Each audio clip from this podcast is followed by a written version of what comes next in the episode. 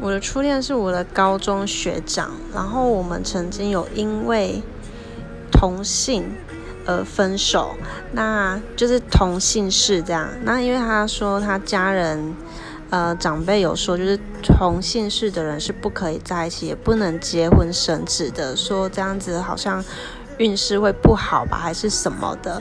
然后呢，就是他甚至有。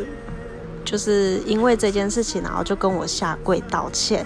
那时候就傻傻的就觉得，这这有这么严重吗？为什么还要到下跪，还要道歉成这样子？